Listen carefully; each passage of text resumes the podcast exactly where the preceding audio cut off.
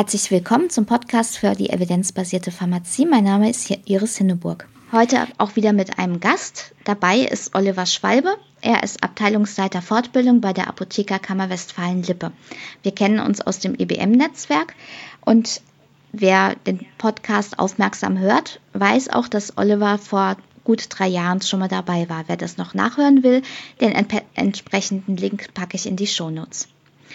Und heute haben wir uns wieder eine Studie rausgesucht, die wir zusammen besprechen wollen. Und da geht es um das Thema Behandlung von einem verstauchten Knöchel. Und vielleicht, Oliver, erzähl uns doch mal ein bisschen was, was man in der Apotheke zum Thema verstauchter Knöchel wissen muss. Ja, guten Tag auch von meiner Seite. Ich erzähle ein paar Hintergrundinformationen zunächst.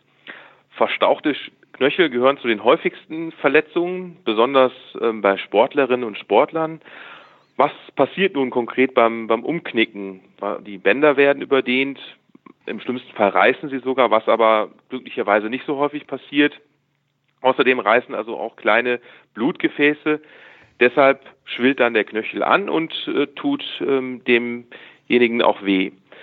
Sofortmaßnahmen, die man ergreifen sollte, ähm, gehorchen der sogenannten Pechregel. Das heißt also Pause, Sportpause mit, mit Eis, das Ganze kühlen, ähm, Kompression ähm, der ganzen Sache und auch Hochlagern. Ähm, trotz dieser Sofortmaßnahmen ist das so, dass es der Knöchel dennoch noch eine Zeit lang wehtut und äh, dagegen wird häufig äh, medikamentös auch vorgegangen. Da gibt es also das äh, Diclofenac-Salbe äh, oder Diclofenac-Gel in der Selbstmedikation.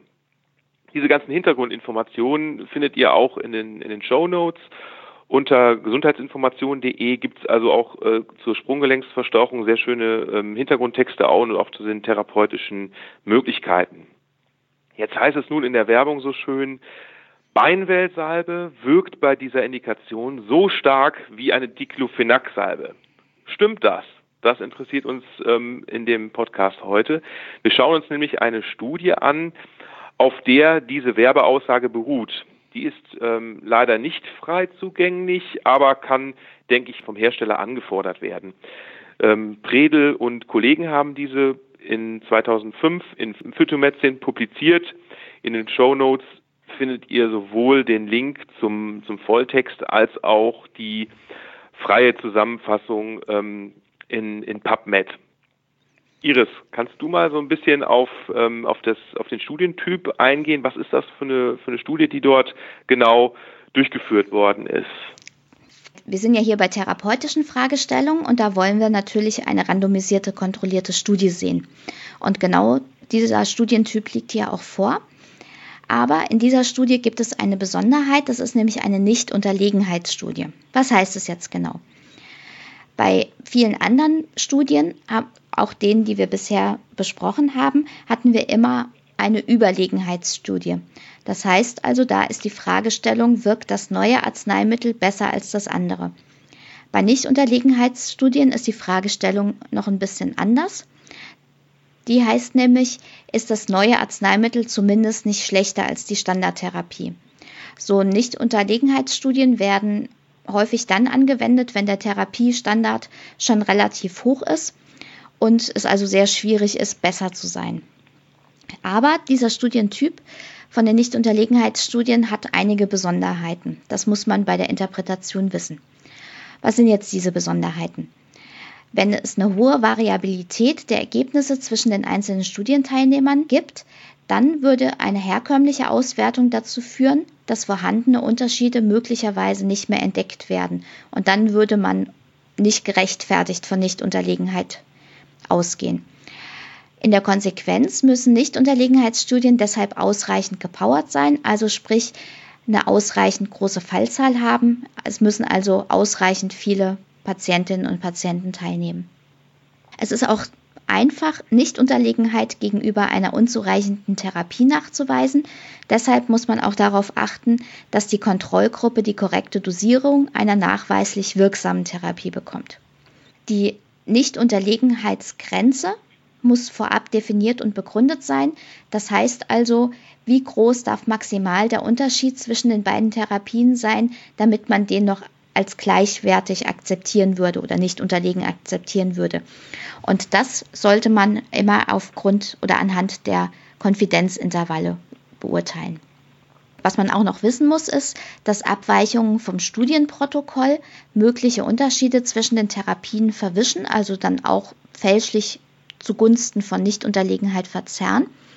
Und deswegen muss man bei dieser Art von Studien sowohl Intention to Treat, also in den Gruppen wie randomisiert, als auch per Protokoll auswerten. Per Protokoll heißt ja wie bekannt, dass man sich im Prinzip nur die Patientinnen und Patienten anguckt, die sich genau an die Regeln gehalten haben. Und im Idealfall findet man zwischen diesen beiden Auswertearten keinen gravierenden Unterschied. Das sind also bei Nichtunterlegenheitsstudien Aspekte, die man zusätzlich zu den übrigen Biasquellen prüfen muss. Wer das Ganze noch sich ein bisschen näher zu Gemüte führen will, im August 2014 gab es im Podcast schon eine Folge zu den Nichtunterlegenheitsstudien. Das verlinke ich auch nochmal in den Show Notes. Und wenn man auf diese Podcast-Folge klickt, findet man da auch noch Links zu weiterführender Lektüre. Das war ja jetzt eine ganze Menge an Vorbemerkungen. Oliver, jetzt springen wir doch mal direkt in die Studie rein. Erzähl uns doch mal, welche Art von Patienten war denn überhaupt in dieser Studie eingeschlossen? Also es waren Patienten mit, mit einer akuten Knöchelverzerrung. Das waren ähm, Sportler der ähm, Sporthochschule Köln, also relativ junge Leute mit knapp 30 äh, Jahren im Schnitt. Und ähm, ja, was halt für die für die Homogenität auch gut ist, dass die Verletzung also ähm, ja wie gesagt wirklich akut ist, dass sie weniger als sechs Stunden zurücklag. Ähm, von der Patientenzahl sieht es so aus, dass also 164 Patienten in diese Studie eingeschlossen worden sind. Das heißt, da muss man sagen, es ist jetzt nicht eine winzige Studie, aber auch keine riesengroße. Richtig, also in so einem mittleren Feld liegen wir da, ne? also schon 100 plus, aber auch, ähm, wie gesagt, ähm, keine riesige Studie, gebe ich dir recht in dem Punkt. Wie sieht es denn nun aus mit der jeweiligen Intervention oder der jeweiligen Kontrolle, die der Patient erhalten hat? Ähm, waren das so Standarddosierungen der jeweiligen Salben oder wie war das denn, Iris? Wir hatten ja schon gehört, es geht hier um den Vergleich Beinwellsalbe versus Diclofenac-Salbe. Und die beiden Gruppen haben jeweils viermal täglich zwei Gramm aufgetragen über sechs bis acht Tage. Ich habe mal in die Fachinformationen reingeschaut von den verwendeten Präparaten. Bei dem Diclofenac-Präparat liegt die empfohlene Dosierung bei drei bis viermal täglich ein bis vier Gramm. Wenn man das jetzt auf die Dosierungen in der Studie umrechnet, muss man sagen, die haben in der Studie also etwas mehr als 250 Prozent der Mindestmenge und 50 Prozent der Höchstmenge eingesetzt.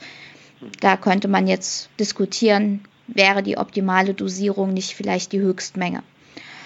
Bei der Beinwellsalbe ist es so, dass da die Fachinformation zwei bis viermal täglich circa 1,2 bis 6 Gramm empfiehlt. Das heißt, hier ist die eingesetzte Dosierung also etwas mehr als 300 Prozent der Mindestmenge und ein Drittel der Höchstmenge. Ist jetzt auch die Frage, warum wurde ausgerechnet jetzt diese Dosierung in der Studie verwendet. Es lässt sich nicht eindeutig sagen, dass Diclofenac im Vergleich zu Beinwell unterdosiert wäre. Vielleicht, also ich vermute mal, dass die Dosierungen schon einigermaßen äquivalent sind, auch wenn wir das natürlich im Detail jetzt nicht nachvollziehen können. Wie siehst du das, Oliver? Also wir, wir liegen zumindest innerhalb des zugelassenen Bereiches. Ähm, das passt soweit, wobei ähm, man ja auch immer zugeben muss, ähm, so ganz genau, exakt lassen sich natürlich Salben in der Praxis auch gar nicht dosieren. Also das äh, an, nicht analog zu, zu Tabletten oder Kapseln ist das ja dennoch äh, dann immer ein bisschen, ein bisschen ungenauer, das Ganze. Ja, das ist richtig. Mhm. Aber jetzt wollen wir mal gucken, was wurde denn in dieser Studie überhaupt gemessen? Ja, wichtig ähm, finde ich ja auch bei allen Studien, die wir, die man sich anguckt, ist natürlich erstmal der der primäre Endpunkt dieser Studie. Was ist das eigentlich in dieser Studie? Und zwar wurde hier gemessen der Druck, ähm, bis ähm, der, der Patient oder beziehungsweise der der Proband dort Schmerzen empfindet ähm, durch einen geschulten, geschulten Prüfer mit einem sogenannten kalibrierten Tonometer. Also dieser Druck wurde standardisiert aufgebracht auf eine definierte Stelle am Knöchel und dieser registrierte Druck, ähm, an dem der Patient Schmerz signalisiert hatte, wurde festgehalten. Das wurde also an verschiedenen ähm, Zeitpunkten wurde ähm, dieser Druck äh, erzeugt und äh, festgehalten und darüber halt eine sogenannte Area Under the Curve, eine AOC gebildet über die, diese Behandlungszeit. Das heißt also, je größer die AOC war, desto weniger schmerzempfindlich ist dieser Patient gewesen. Hier ist natürlich ähm, ja klar auch die Frage, ist dieser Druckschmerz wirklich ein patientenrelevantes Outcome? Was könnte dafür, was könnte ähm, dagegen sprechen, Iris? Was, was denkst du, wie, wie ist dieser ähm, Outcome zu bewerten? Also wenn ich von meiner eigenen verstauchten Knöchelerfahrung ausgehe, ähm, ist es so, dass natürlich, wenn man draufdrückt und es tut weh, ist es doof. Aber ich würde sagen, das ist für das, was das für mich, wie das mich im Alltag beeinträchtigt, gar nicht das Entscheidende. Also mhm. mich würde eher stören, wenn ich zum Beispiel beim Auftreten oder beim Laufen noch Schmerzen ja. hätte. Das äh, taucht dann also auch noch bei den sekundären Endpunkten auf. Also beispielsweise dieser Schmerz in Bewegung oder Schmerz in der Ruhe, das, was du halt sogar noch als ein bisschen patientenrelevanter bewerten würdest. Genau. Und auch noch ähm, Umfang und Schwellung des Gelenks taucht bei den sekundären Endpunkten auf. Ähm, aber auch ähm, so eine sogenannte Rescue Medication taucht dort auf. Das heißt also, die Patienten, es wurde, wurde erfasst, ähm, ob Patienten mit einer oralen Medikation, in dem Falle mit dem Paracetamol, ähm, eingegriffen haben, wenn der Schmerz zu schlimm war. Aber es gab auch noch bei den sekundären Endpunkten allgemeine Wirksamkeitsbewertungen, A durch den Patienten und B durch den Arzt und eine allgemeine Verträglichkeitsbewertung. Ja, Iris, wolltest genau. du das was sagen direkt? Genau, also du hattest ja noch äh, gefragt, was könnte eigentlich für diesen ähm, primären Endpunkt sprechen. Wenn man das mit den sekundären Endkunden vergleicht, sieht man ja, der große Charme von diesem primären Endpunkt ist sozusagen, dass es ein kalibriertes Messinstrument ist, in der Hoffnung, dass sozusagen die Messung an sich reproduzierbar ist. Mhm.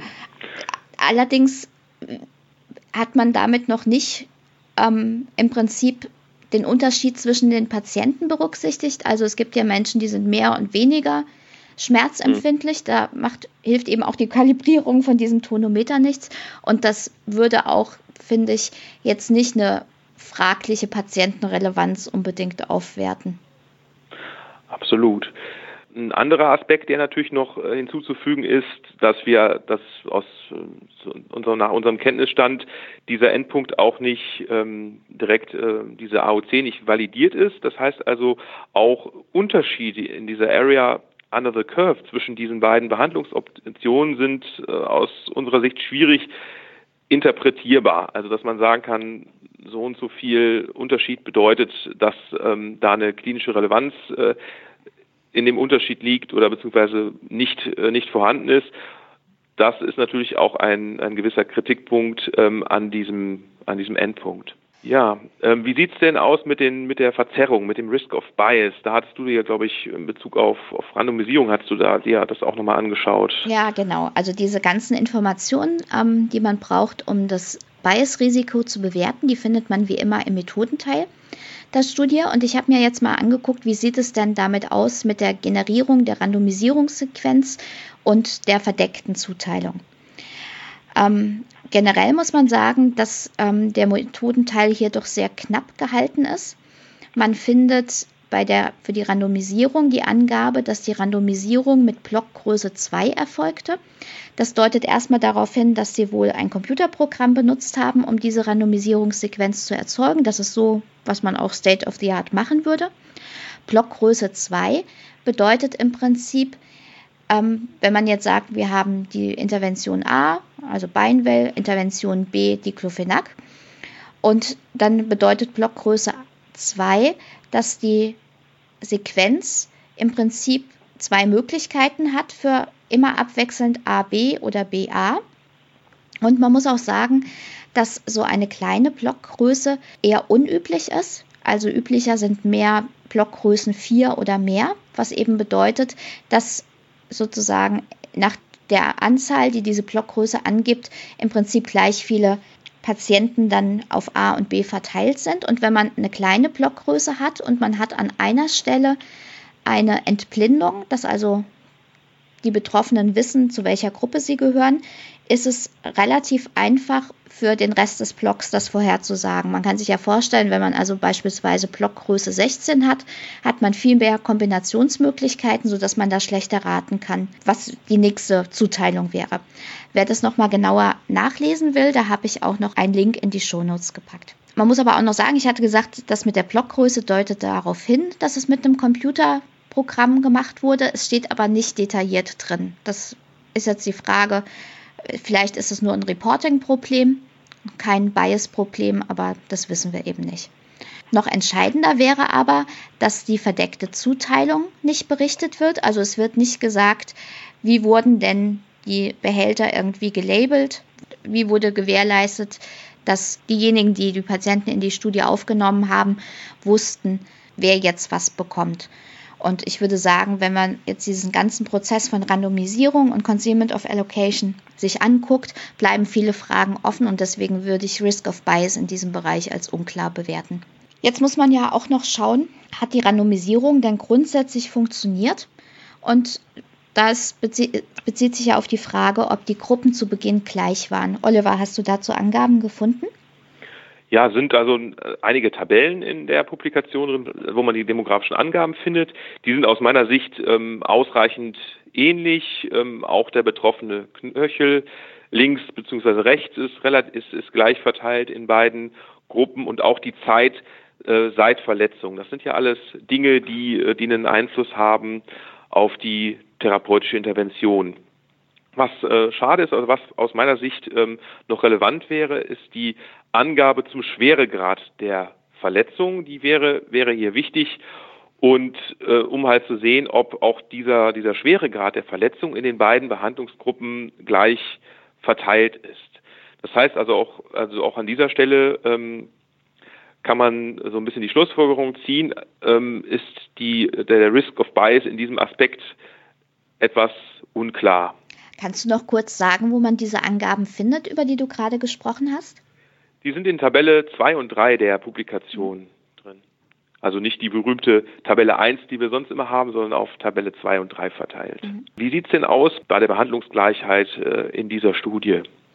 Da geht es ja um die Frage, unterscheiden sich die Gruppen denn außer in der interessierenden Intervention noch in der Hinsicht, was sie außerdem bekommen haben? Da kann man sich einmal in Tabelle 1 die Exclusion Criteria angucken und da ist aufgelistet, dass bestimmte Medikamente ausgeschlossen sind, also zum Beispiel orale NSAR, wie etwa Diclofenac oder Ibuprofen.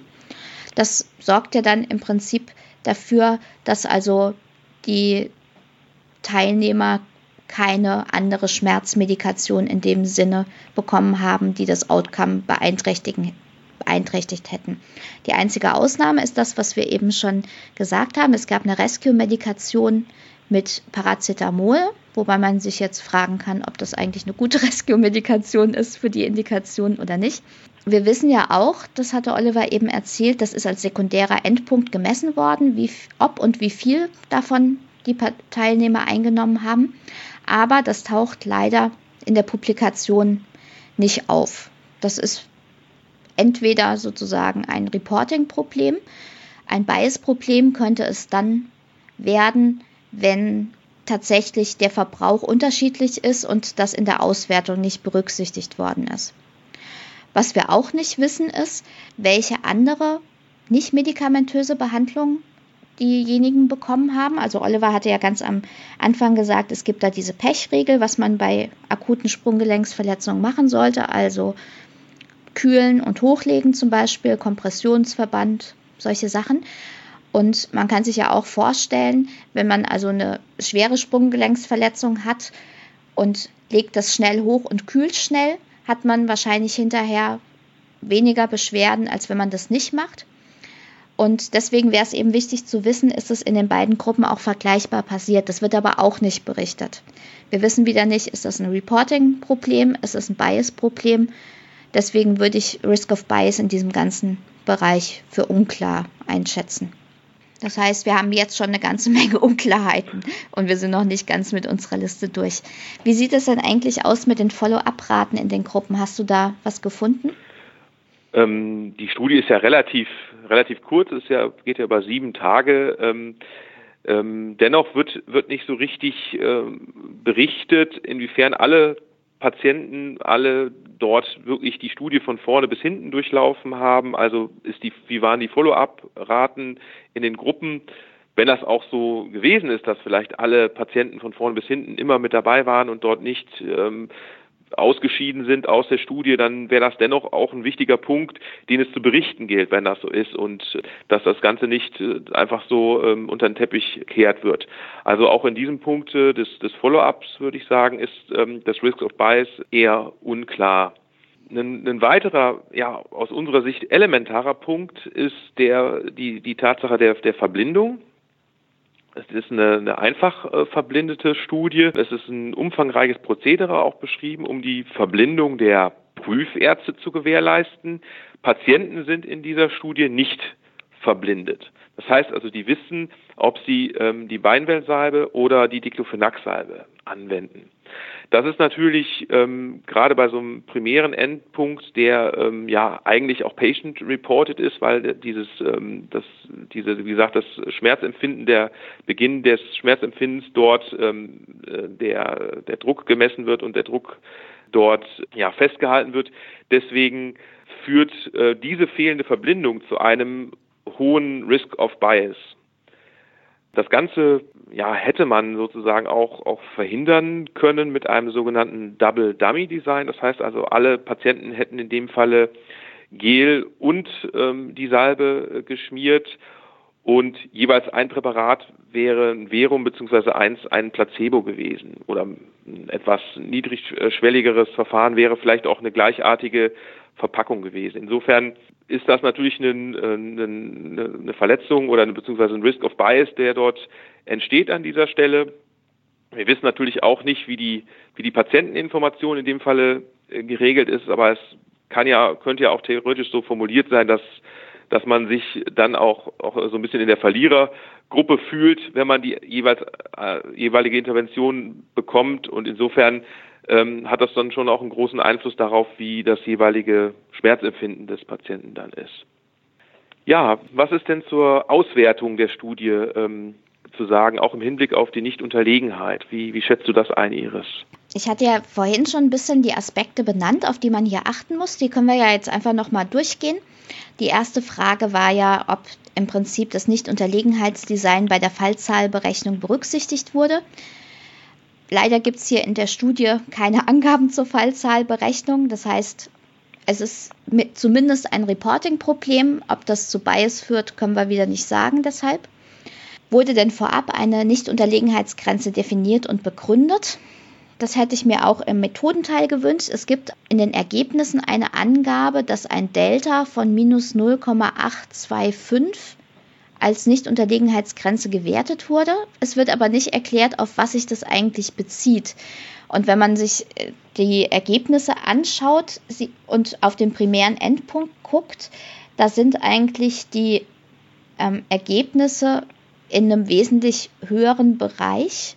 Also da wird zum Beispiel angegeben, der Unterschied beträgt ungefähr 60 Newton pro Quadratzentimeter, was bedeutet dann ein Delta von minus 0,825. Das bleibt total unklar.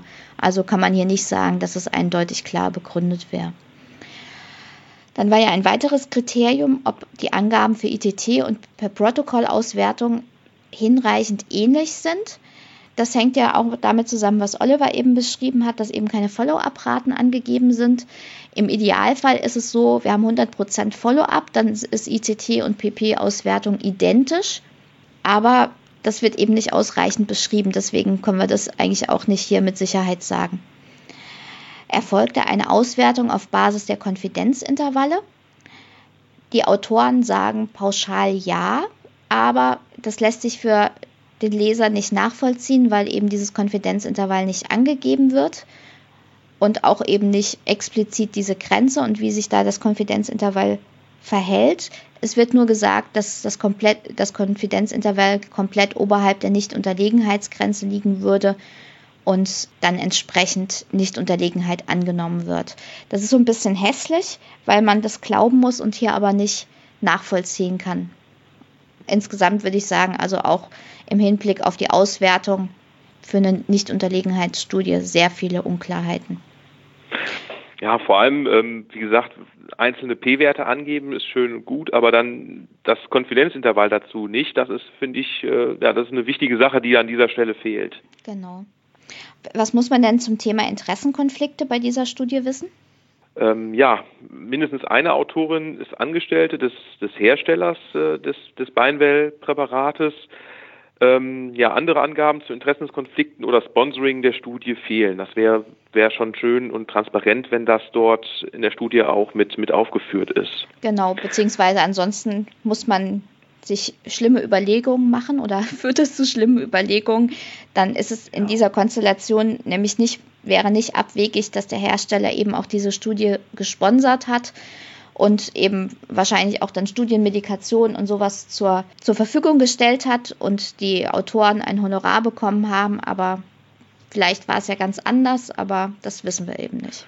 Ja, ist wie gesagt eine Sache der Transparenz, dass dort, mhm. dass das alles aufgeführt ist in der Studie. Mhm. Genau.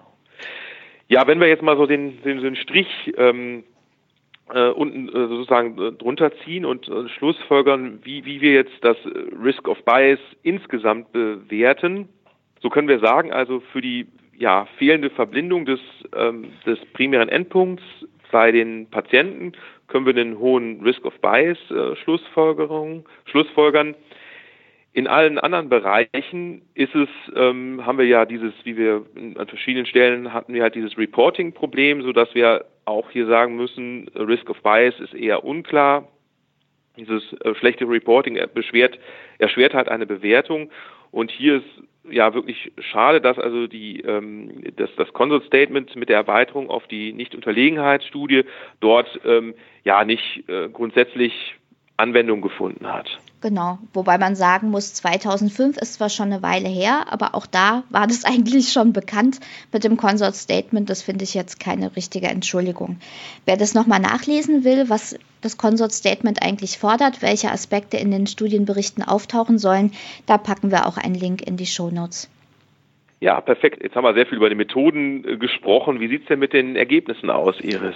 Also, wenn man das jetzt einfach mal so wiedergibt, wie die Autoren das in ihren Ergebnisteil reingeschrieben haben, da sieht man, dass bei der Behandlung mit der Beinwellsalbe die Probanden im Durchschnitt rund 60 Newton mal Stunde durch Quadratzentimeter mehr Schmerz oder mehr Druck aushalten als bei der Behandlung mit der Diclofenac-Salbe.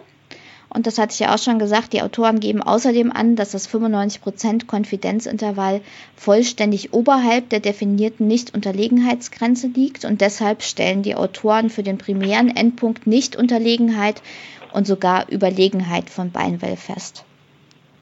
Was denkst du jetzt dazu, Oliver?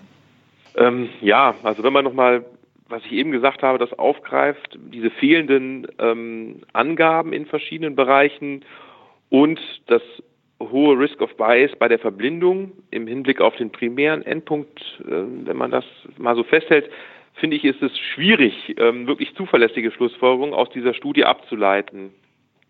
Ähm, hinzu kommt, der Unterschied zwischen den beiden Zubereitungen lässt sich ja ähm, in Hinblick auf die klinische Relevanz nicht interpretieren. Also diese, was war es jetzt Nummer 60, ähm, diese diese 60 Newton mal Stunde durch Quadratzentimeter. Was was heißt das denn konkret für einen Patienten? Ist das ein ähm, klinisch relevanter Vorteil, den er daraus zieht? Also ob eine Salbe nun mit Beinwill besser mit bei einem verstauchten Knöchel hilft als eine Salbe mit Diclofenac, lässt sich ähm, mit den Angaben dieser Studie aus unserer Sicht jedenfalls nicht zweifelsfrei belegen.